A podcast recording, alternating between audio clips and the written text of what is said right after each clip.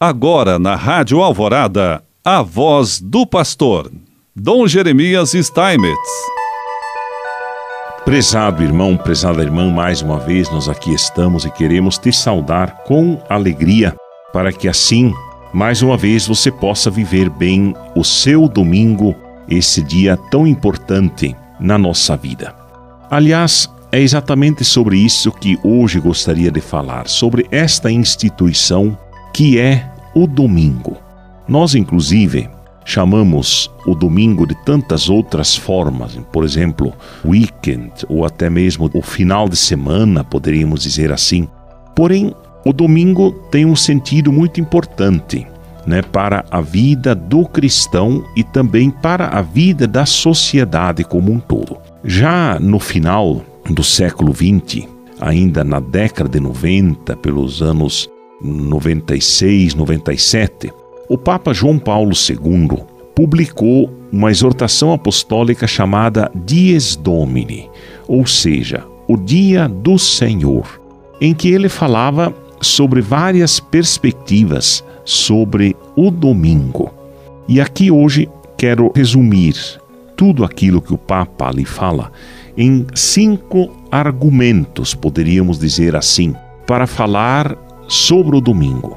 Por exemplo, um primeiro argumento seria o argumento veterotestamentário, em que o domingo ele é visto como o dia da criação.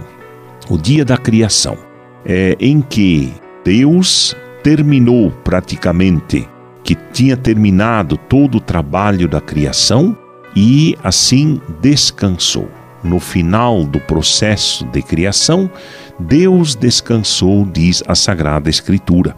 Portanto, é um dia de descanso, né? Então, esse argumento é extremamente importante para a sociedade de hoje. Mas também poderíamos falar de um argumento neotestamentário, ou ainda argumento cristológico, em que o domingo é visto como o dia de Cristo, o dia da ressurreição, o dia em que Cristo ressuscitou. Em vários textos bíblicos, nós podemos perceber que sempre se fala do primeiro dia da semana. E esse primeiro dia da semana é exatamente em relação ao sábado, é em relação à semana, a semana que antecede o sábado.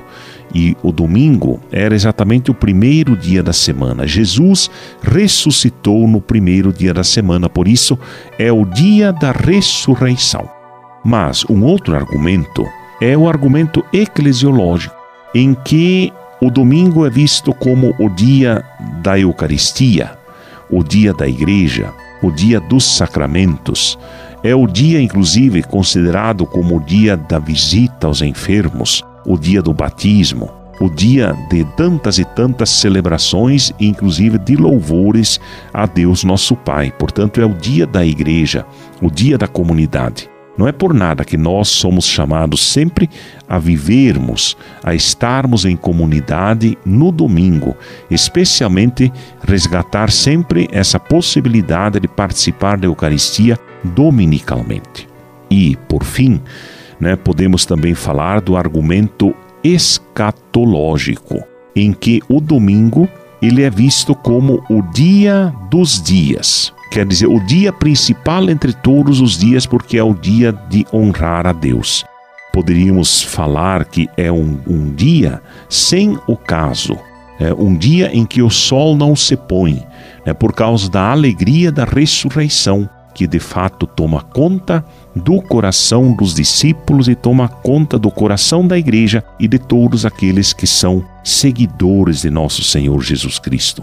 Por isso, exatamente, que o domingo é um dia de um certo profetismo que anuncia a liberdade sobre o trabalho, que anuncia a liberdade para estarmos com a família, que anuncia a liberdade para o simples viver, o viver no dia a dia, e assim podermos ser sempre muito gratos a Deus pela vida que temos. O domingo precisa ser resgatado é, de fato, diante do mundo de hoje, um grito de liberdade e, sobretudo, um grito de que os cristãos têm essa capacidade de se sobreporem exatamente sobre o lucro, sobre o trabalho, sobre tantas outras coisas que muitas vezes até nos escravizam. E assim, Ele nos abençoe em nome do Pai, do Filho e do Espírito Santo.